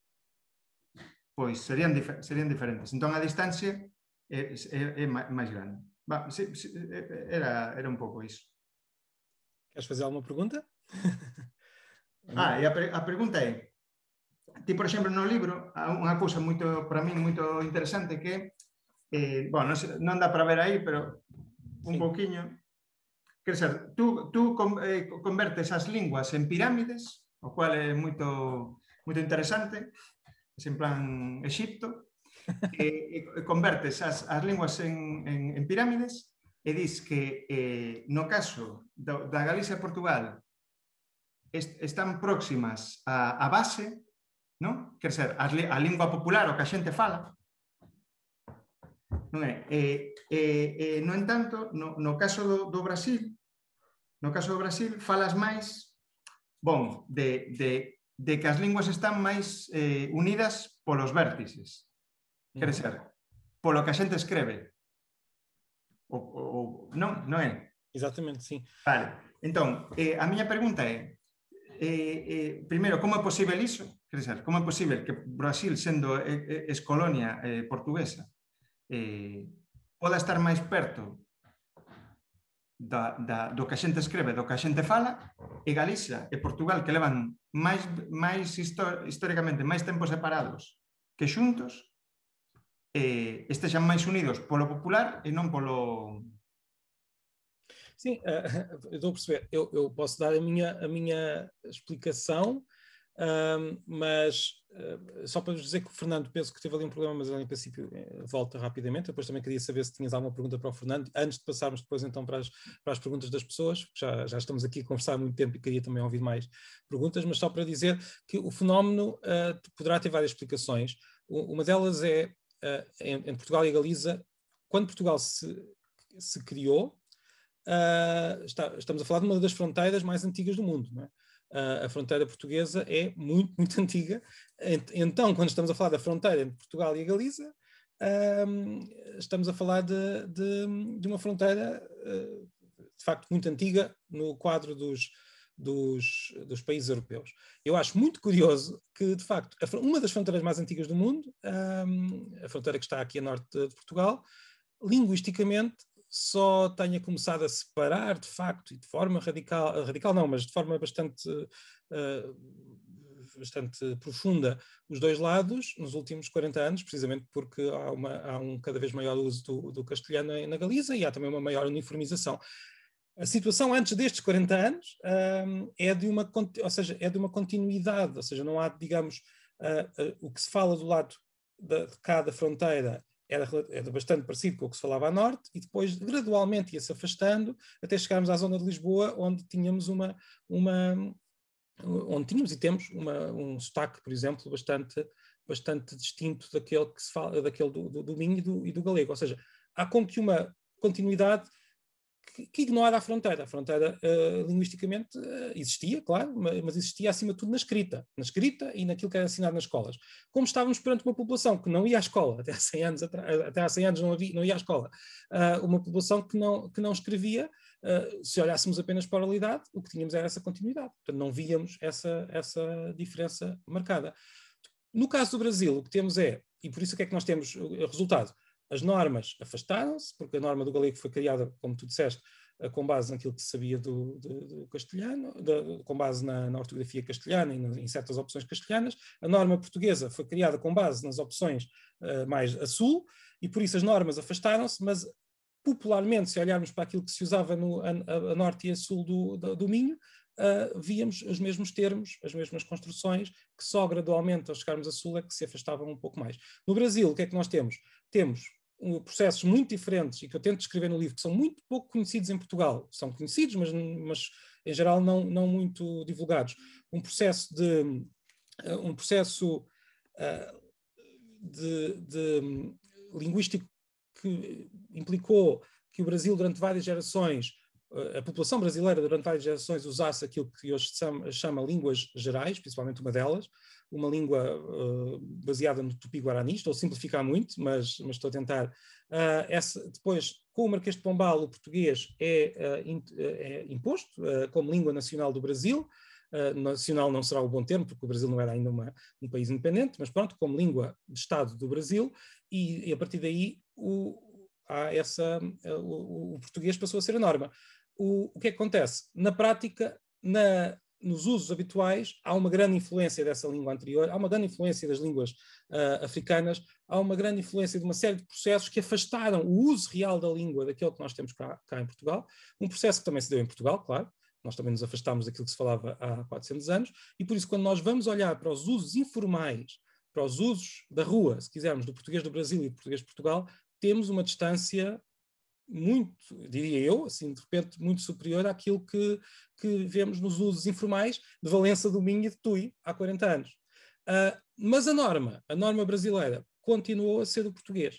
Uh, a norma acabou por assumir algumas diferenças, uh, tem diferenças sintáticas, como o Fernando estava a descrever, tem diferenças vocabulares que todos nós conhecemos, tem diferenças, mas apesar de tudo, na norma, nós ainda estamos muito próximos, ou seja, as tais pirâmides cá em cima nos, na, na, na, parte superior da pirâmide estão não, não são iguais, não, não são a mesma coisa, nem têm de ser, mas estão próximas. Quando nos afastamos e vamos até aos usos populares, estamos mais longe dos brasileiros do que estaríamos noutra situação, enquanto no, na Galiza é precisamente o contrário. Nós, nos usos populares, principalmente no norte de Portugal e na, e na Galiza, estamos próximos, mas as normas afastaram-se bastante por processos uh, históricos. Essa é a explicação que eu tento dar no, no, no livro. Um, mas, claro, estes processos são muito difíceis de descrever, são muito uh, complexos. Uh, nós temos coisas como uh, a criação de crioulos, que levou à criação de novas línguas noutros pontos, que não aconteceu no Brasil, mas digamos que começou um, um, os primeiros passos começaram e por isso e digamos que houve ali algum processo daquilo que alguns especialistas chamam de criolização, que depois foi revertido e tornou-se o português tornou-se a língua, mas temos ainda esses, alguns desses processos ali, ali presentes. Agora, são tudo processos que nos ultrapassam enquanto uh, indivíduos e estão muito longe daquela visão e aqui estamos a voltar um pouco atrás, aquela visão que, o, que, que por vezes temos de que há uma decadência aqui, ou que há uma. Enfim, são simplesmente processos que uh, resultam da história dos vários povos e do uso das línguas e, e, que não são. Agora, não há decadência no uso no sentido da qualidade da língua, mas há, como tu dizes muito bem, há a possibilidade de uma língua desaparecer. Isso pode acontecer. Ou seja, uma língua não se torna na oralidade, na escrita é uma coisa. Na escrita a língua pode ser mais bem usada ou mais mal usada, pode ser, podemos ter uma sociedade mais, com mais analfabetos ou menos, e, e, isso, na minha visão, uma sociedade com mais analfabetos é pior, eh, como é que eu dizer, funciona pior do que uma sociedade com menos analfabetos. Na escrita podemos falar de diferenças qualitativas. Uh, na oralidade, como eu digo no livro, o nosso cérebro é bastante semelhante em todo, em todo o mundo e por isso nós usamos quase sempre ao máximo, com, com diferenças individuais, as, as competências linguísticas de, que temos na conversa do dia a dia. Não estou a falar também do uso formal. Uh, na oralidade, não, não, não, não, me parece uh, possível dizer que uma língua de repente se tornou pior, no sentido em que agora uh, funciona pior. Uh, agora, no que toca ao número de falantes, é claro que uma língua que está a ser cada vez menos falada está numa situação pior do que uma língua que está a ser cada vez mais falada. E o galego, e uma das grandes perguntas, o Fernando, infelizmente, uh, houve aqui, um, não sei se o Fernando está aí, ah, está ali, peço desculpa. Fernando, só para eu pôr aqui.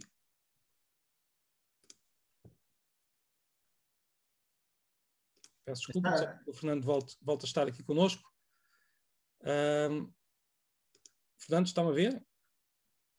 Só para, só para dizer. Não, estou, eu, estou, estou, estou, sempre a ouvir. É, só estive 4 ou 5 minutos uh, sem contacto. Eu já, eu já vou então tentar pôr outra vez para o destaque, mas só para dizer que uh, a grande questão, e é uma questão que nós podíamos agora também estar aqui a noite toda a falar uh, em relação ao galego, é porque há galegos que querem aproximar do português, que são os reintegracionistas e que consideram que seriam variantes da mesma língua, e outros que consideram que são duas línguas separadas, mas para os portugueses, eu digo isso, não sei se já, confesso neste livro, não sei se digo, mas um, para os portugueses a questão não é assim tão diferente. O que eu quero dizer com isto é, Uh, o galego é quase sempre ignorado em Portugal. Nós não falamos muito do galego, nós não, não usamos, uh, não, não, não um, nós não, não, não é algo que esteja presente, como, como tanto o Fernando sabe, como o José também sabe. Não, não temos nenhuma antipatia especial pelos galegos, antes pelo contrário, se há alguma coisa é simpatia, mas, mas não, não, temos, não damos muita atenção. Mas uh, a verdade é que para os portugueses o que é que nós temos? Se considerarmos que o galego é uma variante da nossa língua, uh, que não é uma posição muito normal em Portugal, não é muito habitual, mas uh, estamos perante um uso cada vez uh, menor do, dessa variante num, num, território que é a Galiza, que está, está a ser, portanto o galego é cada vez menos usado. Se nós considerarmos que o galego não é um, que o galego não é uma, uma, uma língua, não é a mesma língua, mas sim uma língua um, outra língua, não deixa de ser a língua mais próxima que nós temos no mundo e sendo a língua mais próxima, nós também nos devíamos preocupar um pouco mais com o seu Estado e o Estado não é, não é uh, o Estado do galego, eu acho que, está, que é preocupante e eu acho que a maior parte dos galegos consideram, pelo menos os que se interessam pela, pela língua, porque, é, porque está a ser cada vez menos, menos falado. Pronto, eu, eu, não sei se respondi, eu queria que agora, se calhar, o Fernando ou o, o José fizessem uma pergunta um ao outro. uh, Fernando, muito, muito rápido. Sim. Muito rápido. Eh, para para Fernando. Eh, a ver, tiña dúas, entón... Eh, a ver, sí. Eh, a, a ver, é que teño unha, Fernando, sobre o castellano eh, e outra sobre o Brasil. Non sei qual preferes. Eh, sobre o castellano. Sobre o castellano, vale. Entón, eh, gostaría que explicases o papel que o castellano desempeñou históricamente e penso que tamén desempeña no distanciamento entre o galego e o portugués.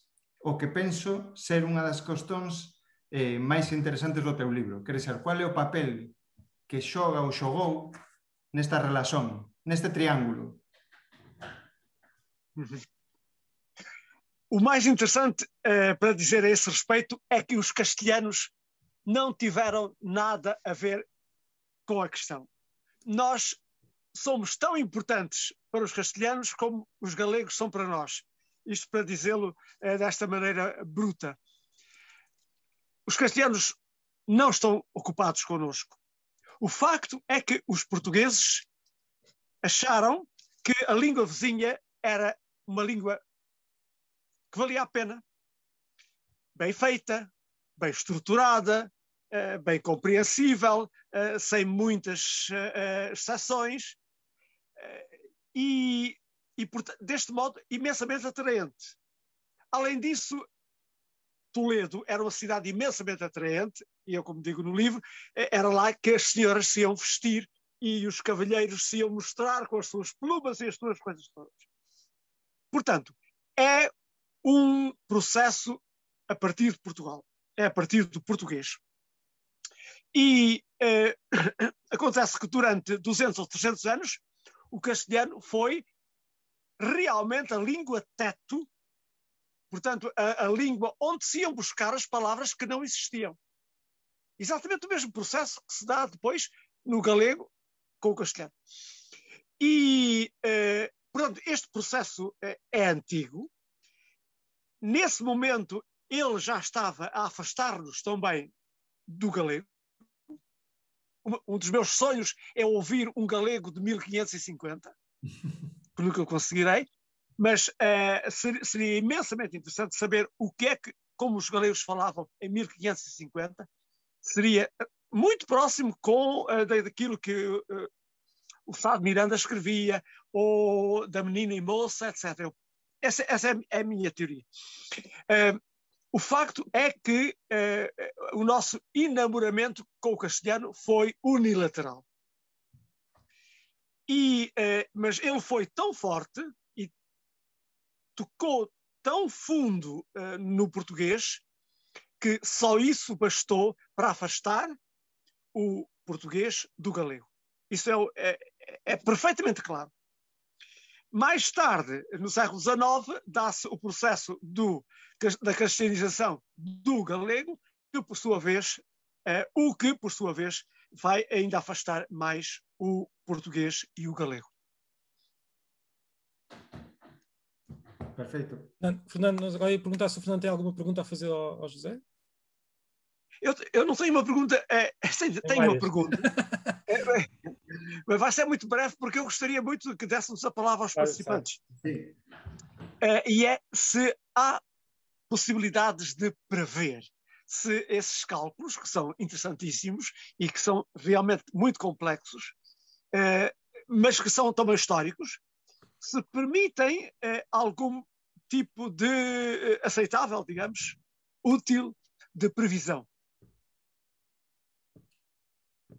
Em que sentido essa previsão? No futuro. É, é, assim como, ah. como se, vê que o, o, o, brasileiro e o português se vão afastando, por pouco que seja, hum. se haveria outra, outro tipo de previsões que eh, pudessem ser feitas. Hum. É interessante, muito interessante. Como, como está baseado en Córpora, pois eh, é, é bastante complicado facer previsións, a verdade. Sí, é unha, é unha boa pergunta. Fica para. Fica para... Nós, nós, de qualquer forma, eu penso que isto será, será, útil também até para análises no âmbito da tradução, que me interessa particularmente, mas isso depois nós falamos. mas, assim, não sei se querem fazer mais alguma pergunta. Eu, eu, tenho aqui já algumas perguntas escritas e depois queria, entrar, queria abrir uh, o. É melhor não. Mas então eu vou só aqui correr, acho que não me vou esquecer de nenhuma, só rapidamente, vou tentar ser muito rápido para que nós depois podemos abrir para que várias pessoas uh, possam falar, porque já estamos uh, numa hora bastante para lá daquilo que. Mas quer dizer, foi um erro de previsão, porque era normal que uh, a conversar nós não conseguíssemos demorar apenas uma hora. Mas uh, só então para. Para, para, responder de que modo poderá este livro contribuir para a aprendizagem do português por alunos de sétimo e oitavo, essa é uma pergunta que presumo que seja para mim. Um, e já agora, nós acabamos por não falar muito do livro do Fernando, que é também muito, muito, muito importante e que, eh, aliás, parece-me que é também muito importante para a aprendizagem do português para alunos da sétima e oitava, nem que seja pelo próprio uso da, da língua no, no livro. No, no, no, no, nono e no décimo, diz a Laura Almeida, talvez seja mais relevante porque damos a história da língua e eu concordaria que sim.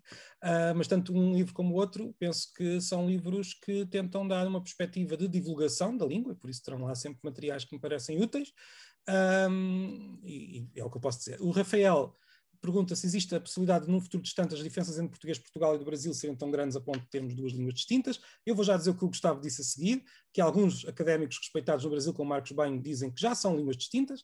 Claro que aqui temos uma, temos uma discussão para mais uma semana de, de, de, de vídeo.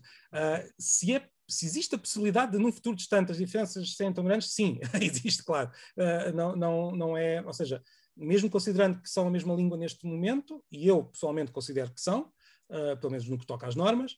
Um, quando eu digo que considero que sejam a mesma língua, está lá explicado no livro em que quadro é que eu faço. Uh, mas, portanto, são, são a mesma língua, mas variantes distintas, uh, com funcionamento distinto, como acontece uh, também no, noutras línguas. Mas o que eu queria dizer é, até, até vendo estes resultados que o, que o, Ramon, que o José Ramon Pichel mostrou, Uh, há um afastamento, ligeiro, mas há. E há sempre possibilidade de haver um maior afastamento ainda, que, para dizer a verdade, é o que eu acho que seja mais provável, tendo em conta a distância cultural que existe entre os dois, uh, cultural no sentido de interesse cultural um, um pelo outro. Uh, mas não é impossível que, que, se reverta também. Atenção, uma das surpresas, aliás, destes resultados é que estes são processos que andam para trás e para a frente. Não são, uh, neste quadro em que temos os Estados a tentar uniformizar as línguas e temos uma grande influência de, de algumas línguas, as línguas não se estão inexoravelmente a afastar como, como aconteceria há dois ou três séculos. Uh, portanto, hoje há aproximações das várias línguas que não existiam anteriormente. Um, portanto, não sei o que é que vai acontecer mas presumo, a minha aposta seria que se vão afastar cada vez mais, mas lentamente. Tal como o português e o galego se afastaram lentamente, o português de Portugal e o português do Brasil, eh, tendo em conta o, ponto em que estão, e apesar de todo, todo o processo, uh, vão se afastar, mas lentamente, e poderemos continuar a ler textos brasileiros durante muito e muito tempo. Uh, a Maria Ferreira pergunta Uh, se eu mudei alguma coisa sobre a, a, a visão da língua ao, ao estudar, sim, uh, tem alguma dificuldade. É, quando nós lemos e estudamos e começamos a refletir sobre isto, muitas vezes é difícil saber o que é que mudou uh, na nossa própria visão, mas, mas mudou, mudou um pouco algumas. digamos que percebi que há uma maior universalidade naquela na, na, na necessidade que temos uh, ter uh, a norma parece ser mais universal do que pareceria, ou seja, nós temos sempre uma necessidade de ter ali um, qualquer coisa que, que sirva de, de, padrão, que é perfeitamente uh, natural, principalmente no, no caso, no, no, nosso âmbito atual, em que temos Estados e temos sistemas educativos.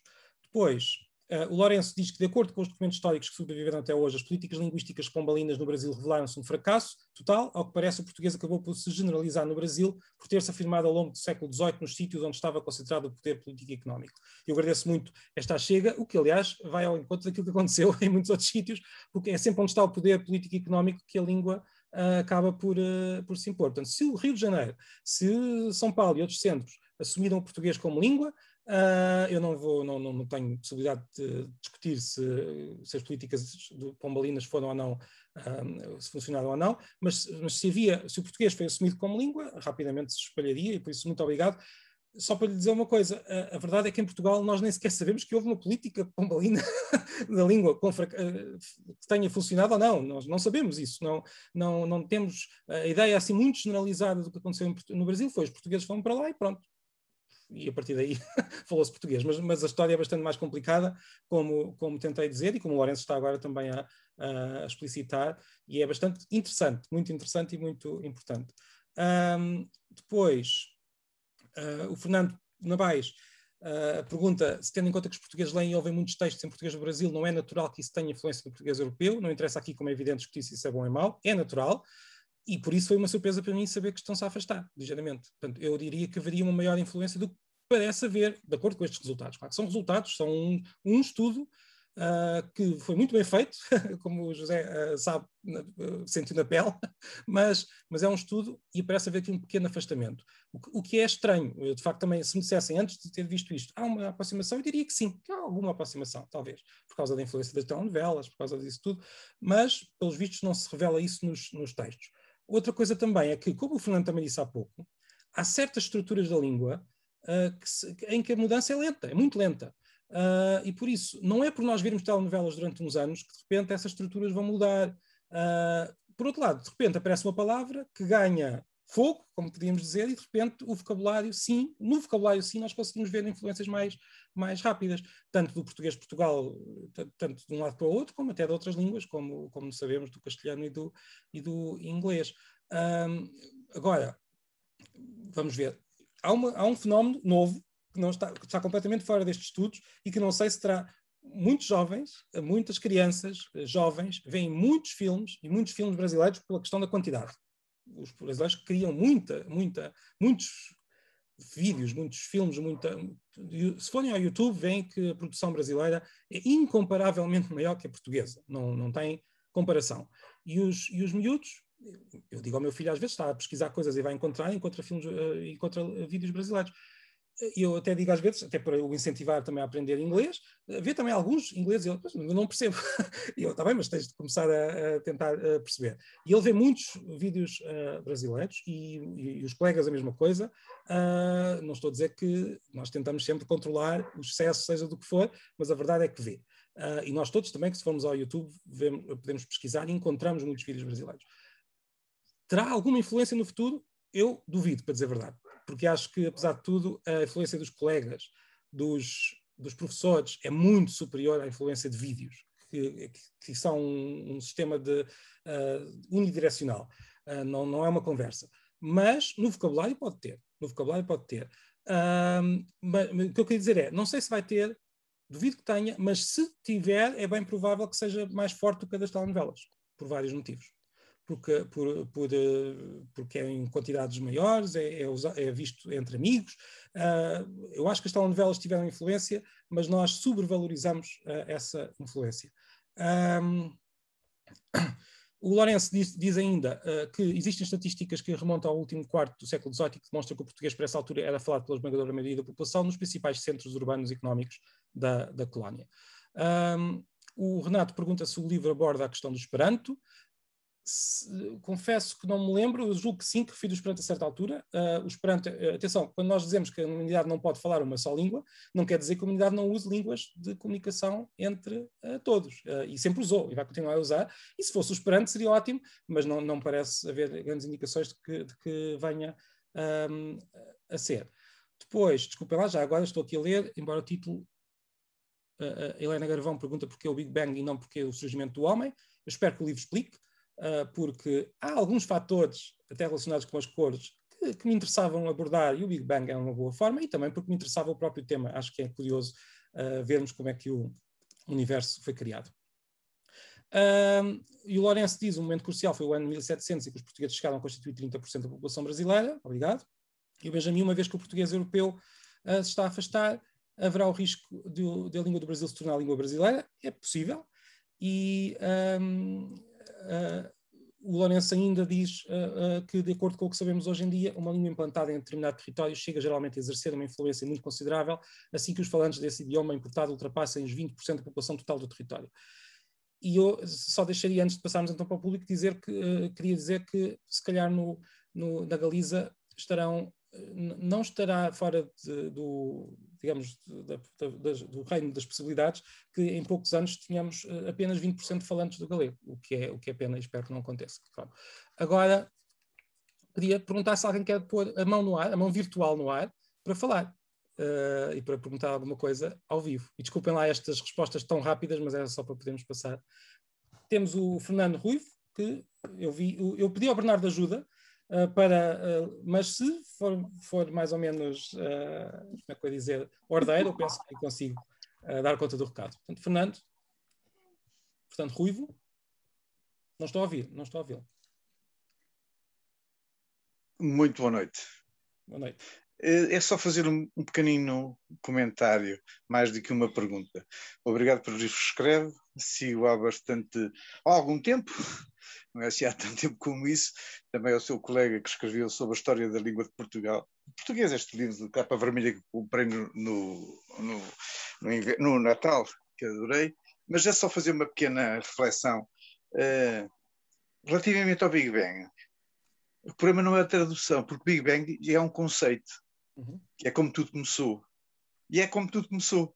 Portanto, e isto vale, é universal. E porquê? Porque isto correspondeu a uma discussão científica que é património da humanidade e isso traduziu, do meu ponto de vista, traduziu um conceito e, portanto, é intraduzível. Toda a gente, quando diz Big Ben, sabe o que é que está a falar e, portanto, já não é, já não é inglês, é uma palavra universal. E as línguas, que é uma das coisas que me seduz na linguagem, é porque elas exprimem, penso eu, eh, eu não sou linguista, a minha formação é direito, e sou, mas sou apaixonado pela história, de, de, tenho essa, essa vertente, uh, e as línguas é uma das componentes. E acho que, parece-me que a língua é sempre uma expressão política, com duas, e, e, política e geopolítica.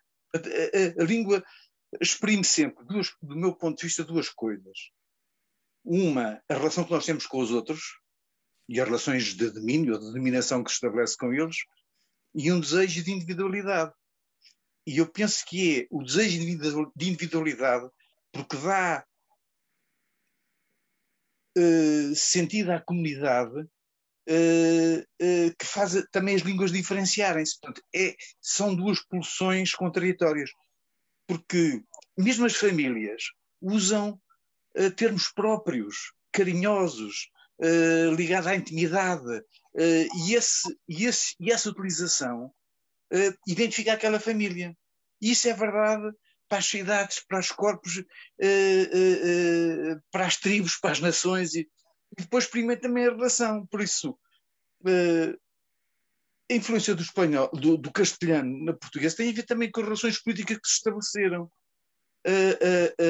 a gente também percebe o esforço dos galegos. É como eu vejo, olhando, porque, porque eu acho que porque tendo sempre interpretado a partir das palavras a expressão política que elas traduzem. E vamos já acabar.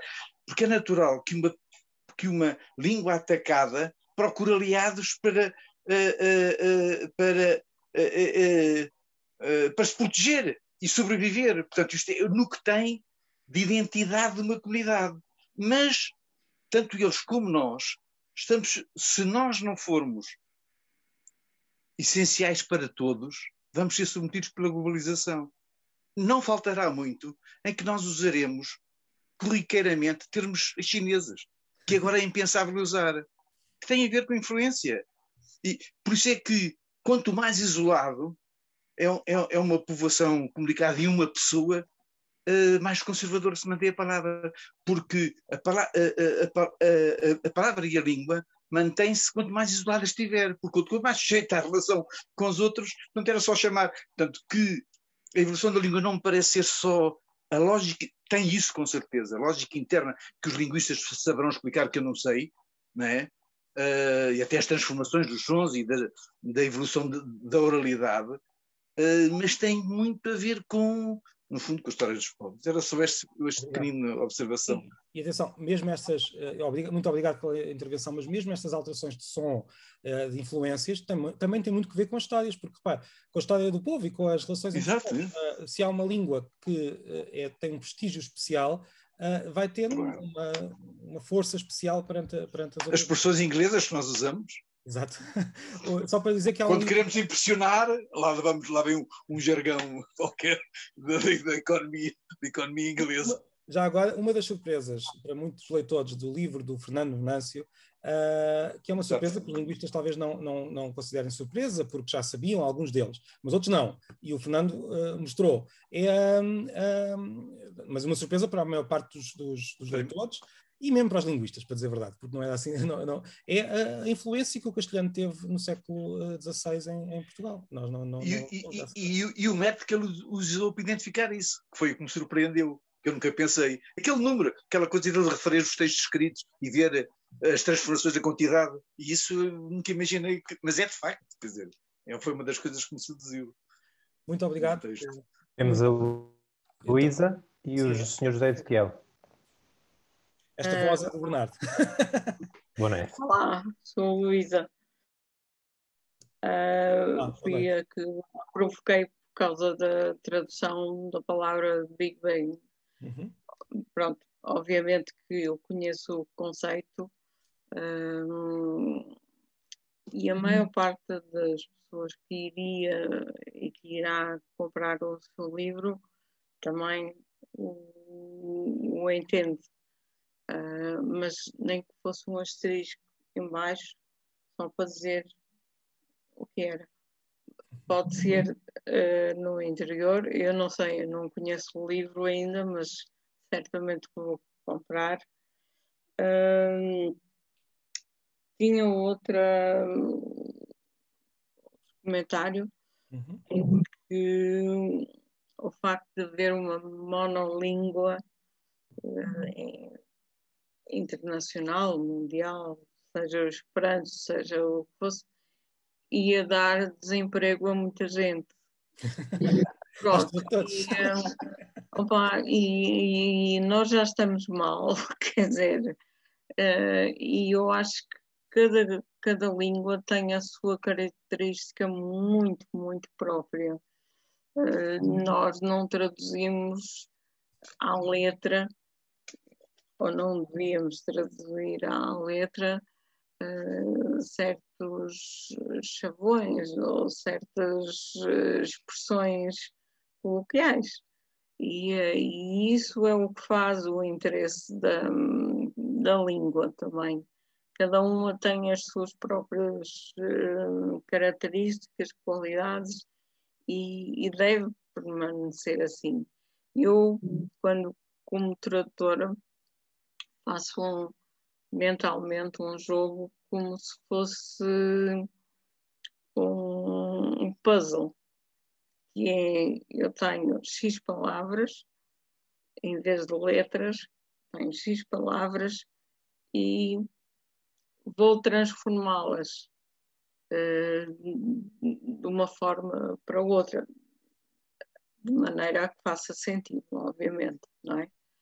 Uh, e é, pronto, é como um jogo e gosto, gosto muito e é isso que me dá alento a fazer, apesar de não haver muito alento neste momento.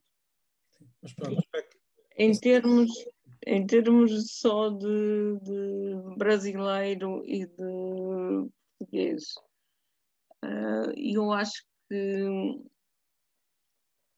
cada vez menos iremos ter a influência do brasileiro, isto porque já não há tantas novelas e essas coisas, e não é uma questão de eh, não é quem manda mais, entre aspas, mas nós somos 10 milhões e eles são 100 milhões. Pronto. Ah, 220 milhões. 220 milhões. Ok.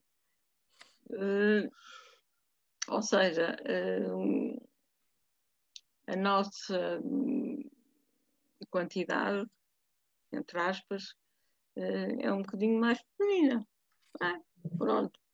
Eh, mas acho que devemos continuar a manter a, nossa língua, a nossa cultura, nada de trocar o facto pelo fato e não vamos entrar em, em mais. Isto não vai acontecer nunca. Não, não, não, não, não, tem, não tem esse tipo de receios porque eles não têm sentido nós nunca diremos fato, eles nunca dirão facto. Uh, não tenha Mas... esse tipo de, de, de, receios, de medos. Uh, são fantasmas. Mas o problema, para mim, uh, quer dizer, a esta altura do campeonato, eu, eu escrevo de acordo com o antigo acordo ortográfico.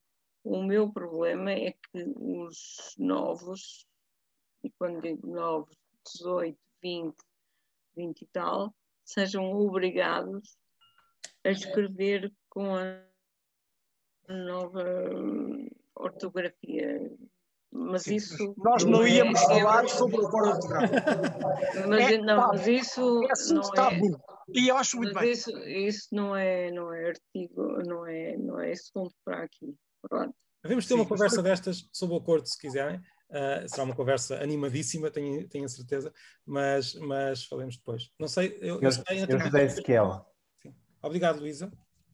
Eu, eu, só José Ezequiel queria falar. Só queria dizer uma coisa à Luísa, uh, eu agradeço-lhe muito, uh, em relação ao tal asterisco, ele não está lá, mas depois tem o, o, quase, a primeira parte do livro é todo um grande asterisco, portanto tem que explicar. Explicar o... Pronto, tá bom. Obrigado. Força. Então é o uh, Bernardo. Claro, Marcos, uh, antes de mais, antes de mais, felicitá-lo. Está a ouvir, não? Estão a ouvir? Eu estou a ouvir, estava só a ver se. Ah, se via a sua cara, já estou a ver. Estou ok. A ver. Uh, antes de mais, felicitá-lo uh, pela ideia do livro que já tenho, ainda não, não comecei a ler e, portanto, não o vou comentar, mas queria felicitá-lo mais do, do que o livro que me parece de facto muito bem achado, a ideia geral que está por trás dele. O que eu agora gostaria de comentar é na linha daquilo que a Luísa ou o Fernandes Rui já comentaram e que vocês próprios falaram, do interesse da diversidade das línguas. É de facto algo que todos nós devemos fazer é por manter a nossa própria língua. Compreendo como o José se sente na Galiza, ah, porque, embora eu esteja de acordo e sou favorável à, à teoria de vasos comunicantes que há entre as várias línguas, porque só assim é que as línguas se enriquecem, mas sem que haja um domínio ou uma aculturação. Porque uma língua não é só um objeto de comunicação. Uma língua faz parte daquilo que é um povo, faz parte da cultura de um povo. Eu lembro-me, ao falar disso, eu já, já andei é, indeciso entre uma situação e outra, mas eu lembro, na minha juventude, eu cavalguei a ideia do Esperanto. A ideia do Esperanto, na altura, não era nada mais, nada menos que era alguém é, era tida como uma teoria de podermos todos comunicar uns com os outros. Isso seria muito bonito, seria muito fácil, infelizmente, isso estar subrepticiamente a acontecer-nos com a história do inglês. Qualquer dia toda a gente fala, apesar de mal ou bem, mas toda a gente fala inglês. E eu espero que o inglês não venha subrepticiamente fazer aquilo que era a ideia do Esperanto, porque depois começa de facto a haver uma aculturação e qualquer dia cada país tem a sua língua uh, submetida à língua de comunicação que será o inglês ou uma outra qualquer queira aparecer. Portanto, na minha opinião, de facto, é importante que haja diversidade. A história de, há bocado de, de Cabo Verde, falavam sobre a questão das variantes africanas, são importantíssimas.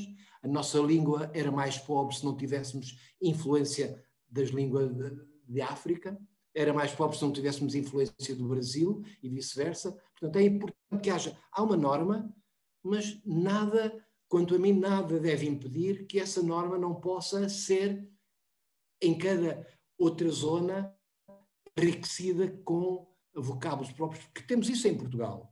Temos isso em Portugal. No, no Porto usam termos que nós não usamos em Lisboa. É, porque é que porque é que somos obrigados a dizer, seremos, seríamos obrigados a dizer em Lisboa picheleiro ou eles no Porto a dizerem canalizador. Ainda há dias vi isso escrito, não sei se foi o Marco que falou nisso, ou alguém dizia precisamente isto como, como exemplo. Portanto, cada língua, é importante que cada língua tenha a sua identidade própria, embora possa ser enriquecida pelas influências das outras línguas. Quantas palavras nós teríamos que inventar se não tivessem estado aqui os árabes. Usamos muitas palavras porque os árabes estiveram aqui. Se eles não tivessem cá estado, nós tínhamos que estar a inventar palavras para. Portanto, é importante as influências, é muito interessante, mas temos que não deixar de ser nós próprios, porque faz parte da nossa identidade como povo. Era isso que eu queria dizer. Obrigado. Muito obrigado, José. Marco, podo dizer unha cousa? Sí. Eh, por acaso, os pixeleiros, os picheleiros, como decimos cá, é como se coñecen os habitantes de Santiago de Compostela. Ou seja, eu, para além de ter o apelido Pichel, tamén é picheleiro. picheleiro. Pronto. Muito ah, bem, obrigado. Tínhamos sinal, mais... sinal que tem emprego. Muito obrigado. O Lourenço, o Lourenço, uh, o Lourenço uh, partilhou aqui um vídeo também sobre o percurso uh, recente de um linguista brasileiro sobre a trajetória do português no Brasil. fica aqui também o convite. Não vamos vê-lo agora, mas, mas vou vê-lo logo a seguir. E vou ainda perguntar se há mais alguém que queira intervir. Eu, tinha, eu penso que havia mais uma pessoa inscrita. Eu ia só perguntar se há hipótese de nós termos a gravação. Sim, eu vou enviar a gravação. Sim.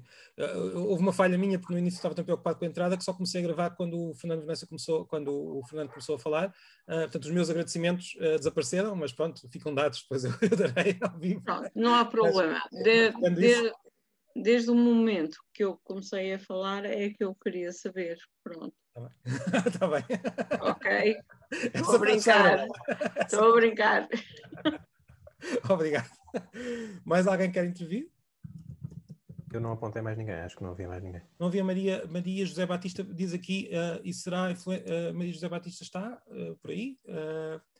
será a influência do Brasil ou de África, que também influenciou eu não sei em que sequência é que vem a pergunta, para dizer a verdade, se é da influência do Brasil ou de África que também influenciou o idioma do Brasil e agora poderá influenciar Portugal. Um, só para dizer que sim, a África tem uma importância grande no, no, no desenvolvimento do, do, português do Brasil. Um, e olha, se calhar convido todos a verem depois o tal vídeo que o, que o Lourenço partilhou, que certamente irá uh, discutir essa, essa questão também e é muito interessante. Também terá cá em Portugal, mas é menor, uh, mas sim, mas há palavras uh, africanas que, que, temos cá em Portugal e assim, e eu como escrevi, está escrito no livro, parece um pouco estranho que haja portugueses que ficam horrorizados por terem palavras africanas ou brasileiras em Portugal, que são em pouco, num número muito reduzido, muito reduzido mesmo, comparado com outras, com outras línguas. Eh, esse horror parece-me estranho, tendo em conta que esses povos, eh, quer dizer, nós, se nós não nos horrorizamos com o facto da nossa língua ter, ter ido para lá, porque é que nos haveríamos de horrorizar por haver palavras que, que voltam para, para cá? Uh, um, não sei se, querem, se mais alguém quer fazer alguma pergunta enquanto fazemos só este compasso, já, já, estamos, já temos uma sessão que vai para duas horas. Agradeço muito a paciência a todos os que estão aqui. Eu queria ainda dizer que, que um, vou enviar, vamos enviar a gravação para todos os que participaram e todos os que se inscreveram. Uh, e queria também perguntar. Uh, a, a, conversa foi possível, acho que discutimos alguns pontos, mas claro que estes pontos dariam, cada um deles daria para muitas conversas, não é? O José e o Fernando, certeza que, que, que concordam, um, e, mas que gostava de vos eh, agradecer este interesse e dizer também, claro, faz parte, faz parte que o livro, um, que, que, este meu livro em particular, que é esse que estamos a, a falar hoje por, por ser o, o seu lançamento, está à, venda. E se alguém tiver interesse em receber um, um, um em comprar, se não comprou ainda, a editora tem uma oferta especial só para o lançamento, que implica basicamente que vai ser um livro autografado por mim e com outro livro de oferta, um, além do, do, desconto que a editora costuma, costuma fazer. Agradeço-vos muito, e Fernando. Qual é, qual, Sim, diga. qual é o contacto para nós Isso. termos esse. Eu acabei, de, eu acabei de partilhar o link, mas depois, se quiser. Ah, ok, ok. Mas okay. eu vou enviar também na mensagem, se não se importarem, quando eu enviar a gravação, eu envio também esse link e por isso poderão ter acesso nesse, nesse momento. Agradeço-vos muito, para mim foi muito bom falar, conversar convosco, uh, o Fernando e José, é uma conversa que espero que até seja a primeira de muitas e espero que tenhamos depois outras oportunidades para conversar uh, sobre estes e outros uh, temas. E agradeço a todos os que estiveram aqui nestas duas horas Uh, e pronto, e agora desculpem fazer este papel, mas que também tem de ser feito. Uh, leiam este livro e outros, o do Fernando, e leiam também a tese do, do José que está disponível.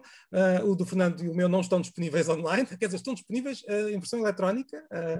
para quem, para quem quiser, mas não estão disponíveis gratuitamente. A, a tese do José está.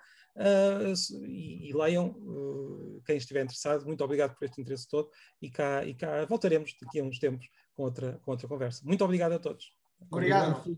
Felicitações pelo convite. Parabéns. Fernando, diz alguma Vou coisa? comprar. Um, um abraço também para, para, para o José Pichel e um abraço muito especial, muito especial para o Carlos Quiroga, que esteve a ouvir-nos, esteve a seguir-nos, muito caladinho. É, Sou por discreto, pá. mas é uma das, pessoas, uma das pessoas mais interessantes para nós uh, e que uh, já se ocupou muito uh, de nós. Portanto, Carlos Quiroga, muito obrigado pela tua participação. É sempre bom também, ter nesse cantinho. Os três. Muito obrigado, Carlos. Muito obrigado. Eu nem tinha notado porque no meio desta lista toda não vi todos. Muito obrigado. Tchau, tchau. Parabéns, parabéns. Boa noite a todos. Parabéns. Obrigado, obrigado. Obrigado. Obrigado. Muita força. Excelente conversa. Muito obrigado. Tchau, boa sorte. Obrigado. Obrigado, Sr. Moreno. Um abraço. Obrigado.